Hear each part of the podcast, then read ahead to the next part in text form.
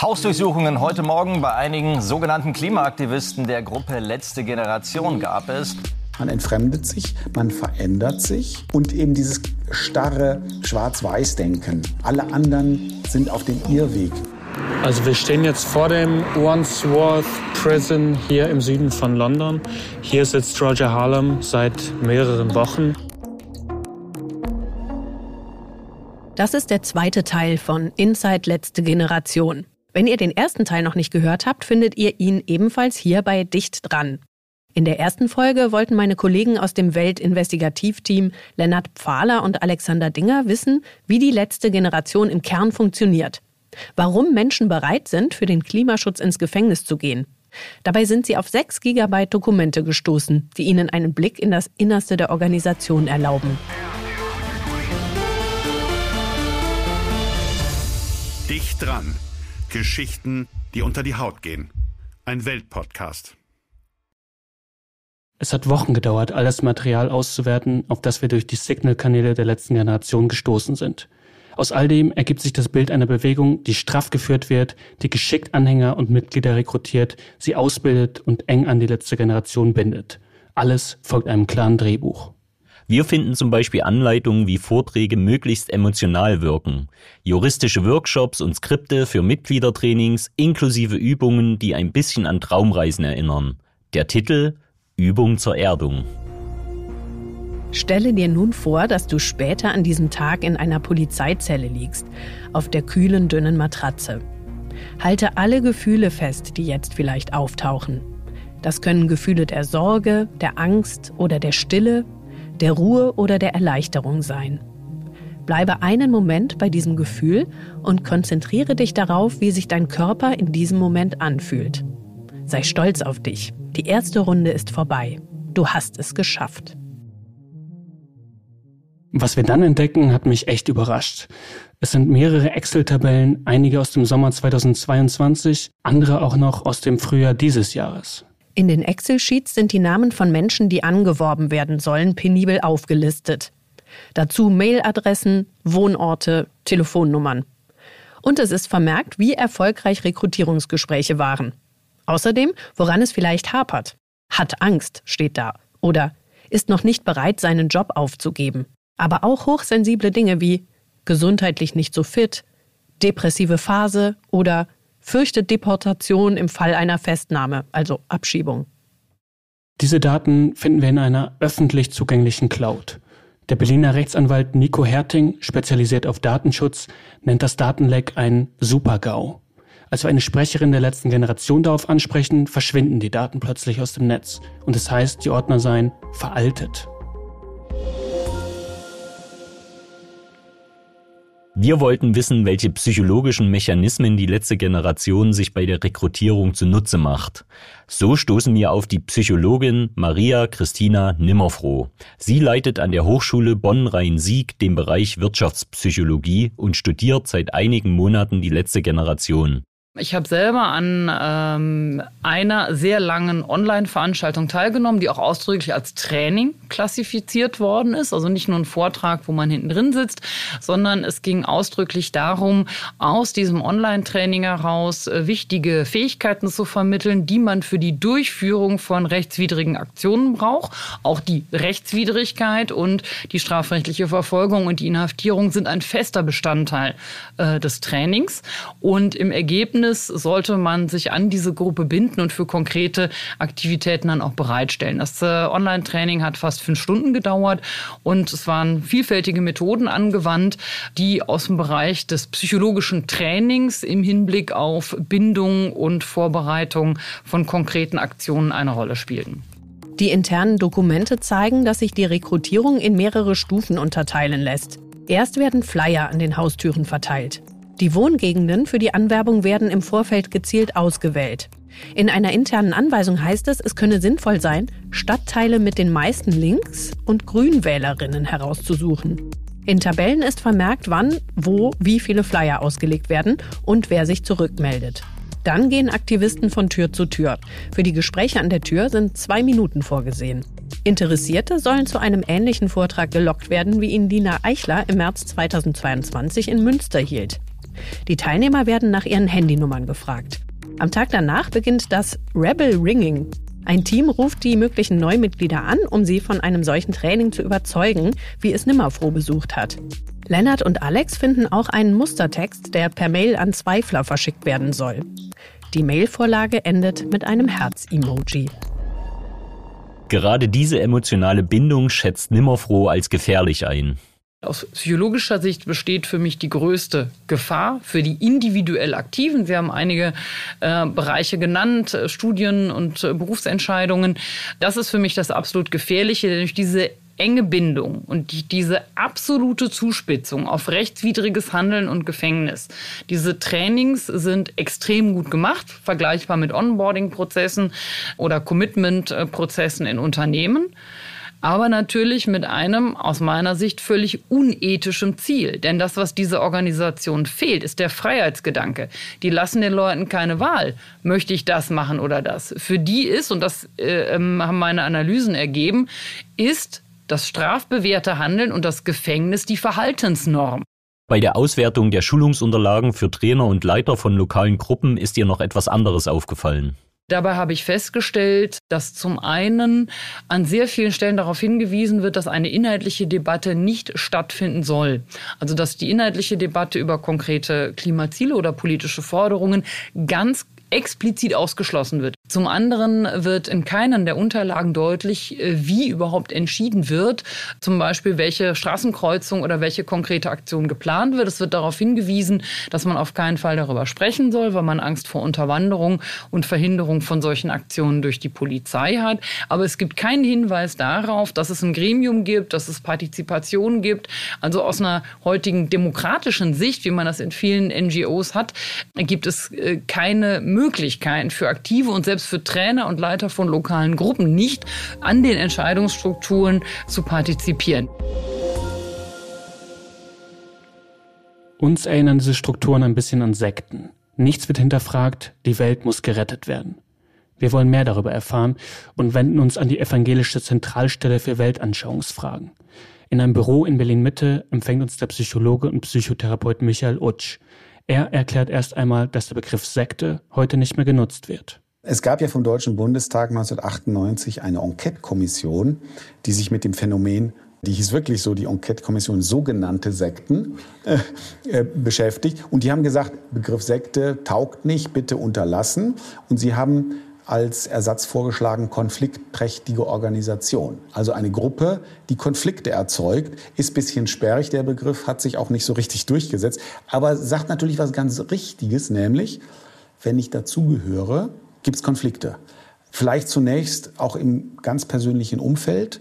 Freundschaften zerbrechen, Familie sagt, nee, das ist mir zu radikal, was machst du denn da?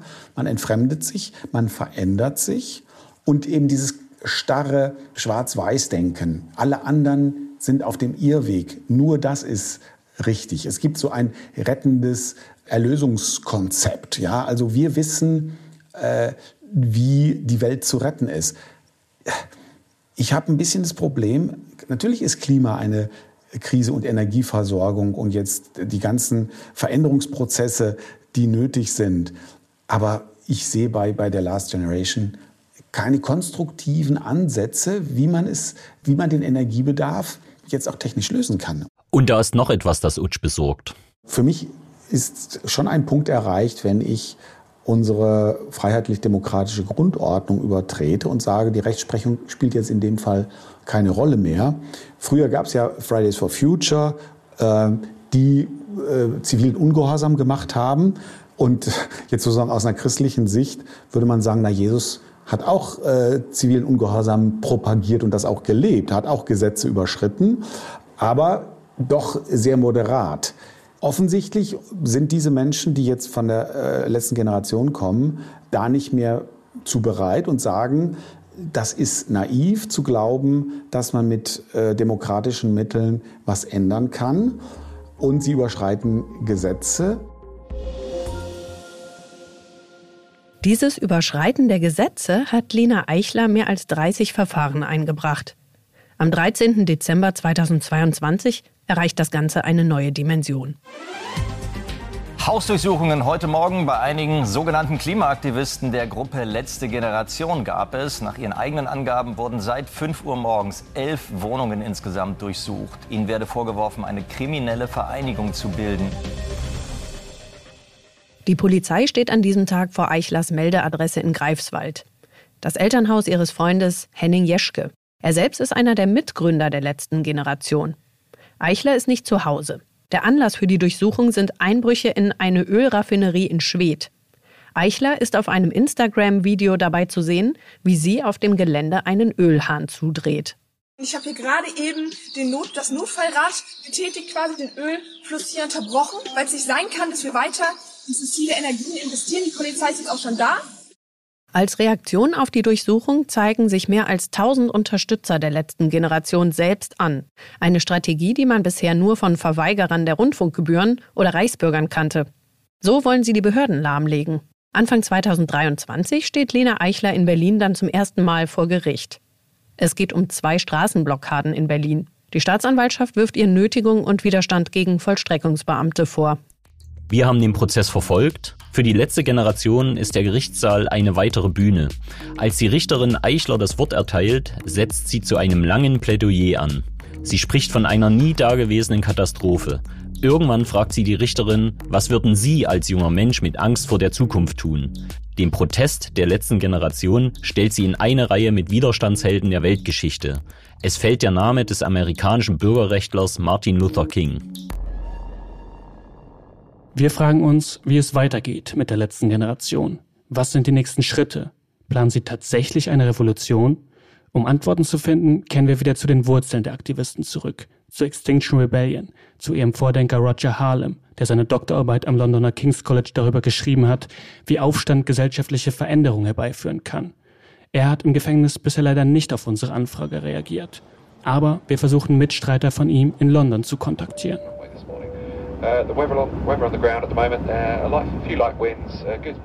Wir haben Glück, zwei von Harlems Mitstreitern sind bereit, sich mit uns zu treffen. Sie kennen ihn seit Jahren. Nach der Landung wollen wir es aber dann doch nochmal bei ihm am Gefängnis versuchen. Also wir stehen jetzt vor dem Wandsworth Prison hier im Süden von London. Hier sitzt Roger Harlem seit mehreren Wochen. Ähm, wir haben ihn nicht erreicht, beziehungsweise er hat sich nicht auf unsere Nachrichten ähm, gemeldet und ja, es ist ein etwas beklemmendes Gefühl hier vor diesem Gebäude. Es sieht recht düster aus, fast ein bisschen mittelalterlich. Backstein, der schon so schwarz, schmutzig angelaufen ist. Ähm, und dahinter offenbar noch ein ziemlich großes Gelände, ähm, was man aber nicht sieht, weil es hinter hohen Mauern mit ähm, Stacheldraht liegt. Ein bisschen wie man das auch von Gefängnissen in Deutschland, in Berlin kennt. Doch auch am Gefängnis selbst kommen wir nicht näher an Harlem ran. Also fahren wir zu unserem Termin in der Innenstadt. Ja, wir stehen jetzt hier vor der Hayward Gallery. Wir sind jetzt gerade mit der U-Bahn hergefahren. Ähm, in der Nähe ist die Waterloo Bridge und äh, Westminster. Also wir sind sozusagen im touristischen Herz von London. Und wir hoffen jetzt, dass äh, zwei äh, Organisatoren bzw. Gründungsmitglieder von Extinction Rebellion äh, jetzt hier zum vereinbarten Treffpunkt kommen. Claire Farrell und Charlie Waterhouse heißen sie. Sie wollen uns hier treffen, weil Extinction Rebellion im April 2019 hier einmal große Aufmerksamkeit erregt hat. Auf dieser Brücke saßen mehrere Tage lang Aktivisten auf der Straße und haben den Verkehr lahmgelegt. Das war gewissermaßen der Start einer neuen Phase des Klimaaktivismus. Zugleich auch irgendwie Vorbild für die letzte Generation in Deutschland. Kurz darauf sitzen wir am Café des Kunstmuseums Tate Modern. Waterhouse wirkt mit seinen langen, grauen Haaren, der Nickelbrille und dem orangefarbenen Pullover ein bisschen wie ein gealterter Rockstar. Er ist 52. Farrell ist 40 Jahre alt, Modedesignerin und trägt eine knallgelbe Daunenjacke und Turnschuhe. Sie hat Harlem kürzlich im Gefängnis besucht. So erfahren wir übrigens, dass er mittlerweile in das Pentonville Prison verlegt wurde. Wir wollen erst einmal wissen, wie es aus ihrer Sicht mit Extinction Rebellion losging. Sie kennen vielleicht Roger und Gail. Wahrscheinlich eher nicht. Die meisten Menschen kennen nicht viele der Gründer, obwohl wir insgesamt so 10, 11 waren. Aber ich würde sagen, dass die langfristigen Vorüberlegungen, etwas in dieser Art zu machen, im Wesentlichen mit diesen beiden Leuten zusammenhängen. Das ist der Grund, warum die Leute die Bewegung oft mit den beiden in Verbindung bringen. Roger hat in seiner Doktorarbeit dazu geforscht, wie man einen schnellen sozialen Wandel herbeiführen kann. Und Gail hatte bereits ein dezentrales Netzwerk von Aktivisten aufgebaut. Die haben in ganz Großbritannien gewaltfreie Protestaktionen und zivilen Ungehorsam gemacht und noch ganz verschiedene Kampagnen und Aktionsstrategien ausprobiert. Das Ziel war es, Umweltfragen und soziale Gerechtigkeit zu thematisieren. Es gab da also diese beiden Arbeitsbereiche, die schon ziemlich etabliert waren und ich selbst, Charlie und einige andere haben gleichzeitig bereits an Kunstprojekten gearbeitet, die dann ganz natürlich mit eingeflossen sind. Als es darum ging, wie Extinction Rebellion heißen sollte, wie es überhaupt aussehen sollte und all diese Dinge, konnten wir unsere guten transdisziplinären Fähigkeiten nutzen. Und wir arbeiteten auch mit einem enormen Schatz an bereits existierenden strategischen Überlegungen, Analysen und Erkenntnissen darüber, wie Proteste überhaupt funktionieren. Aus kreativer Sicht war es eine großartige Sache, weil man bereits eine Grundlage hatte, die gut durchdacht war. Eine solche Vorlage für den Klimaaktivismus sind auch Harlems Bücher. Darin heißt es zum Beispiel an einer Stelle, erfolgreiche radikale politische Aktionen beruhen auf der Anwendung eines bestimmten Modells und detaillierter empirischer Untersuchungen. In den Medien wird Roger Harlem immer so dargestellt, als sei er der Drahtzieher hinter allem. Denken Sie, das ist eine zutreffende Beschreibung oder wie würden Sie seine Rolle in der Bewegung einschätzen? Wie haben Sie Harlem überhaupt kennengelernt? How did you guys get to know him? Ich habe ihn kennengelernt, nachdem ein Freund mich darauf hingewiesen hat, dass Roger im King's College in einen Hungerstreik getreten ist. Und ich dachte, wow. Ich meine, ich weiß, dass die Klimasituation völlig im Arsch ist und niemand handelt danach, gibt das zu oder spricht auch nur darüber. Aber das scheint die entsprechende Art zu sein, darauf zu reagieren. Also begann ich mit Roger an einigen Kampagnen in London zu arbeiten, weil er hier schließlich studierte. Wir haben verschiedene Dinge ausprobiert. Straßenblockaden, das Bemalen von Regierungsgebäuden und solche Sachen. Wir haben uns gefragt, was passiert, wenn man dieses oder jenes macht. Und danach haben wir uns zusammengesetzt und gedacht, ist das nicht interessant? Sie haben mit diesem oder jenem auf uns reagiert. Sie haben uns diese oder jene Strafe gegeben. Wenn die Fahrer wütend wurden, haben wir uns gefragt, wie kann man sie beruhigen? Wir haben dann ganz verschiedene Techniken ausprobiert. Deeskalation. Man kann ihnen Kekse anbieten oder Flugblätter geben oder ältere Damen hinschicken, um mit ihnen zu reden. Wir haben viele Dinge zusammen ausprobiert. Roger ist also ein echt guter strategischer Gestalter und sehr experimentierfreudig. Wie in Harlems Buch klingt alles sehr strategisch. Es geht um die Anpassung der Protestformen, die Auswertung der Effizienz und keine emotionalen Kurzschlusshandlungen.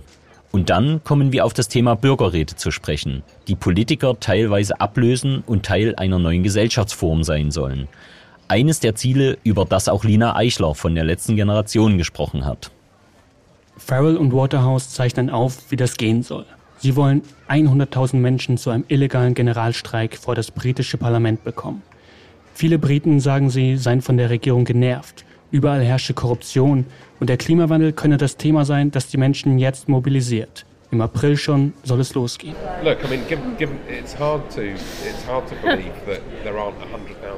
Ich meine, wenn man sich mal anschaut, was so los ist, dann ist es kaum zu glauben, dass nicht täglich vor jeder lokalen Regierung, jedem Parlament 100.000 Menschen stehen. Warum also nicht? Und wenn es nicht im April soweit ist, dann eben im September. Und wenn es nicht im September passiert, dann wird es danach passieren. Aber es muss. Wir wollen in die Zukunft hineinwirken und versuchen, das in der Gegenwart zu machen und die notwendigen Veränderungen zu beschleunigen. Die Leute werden vielleicht sagen, ach, das ist doch hoffnungslos, idealistisch oder es wird nie passieren oder was auch immer. Aber es muss, es muss passieren.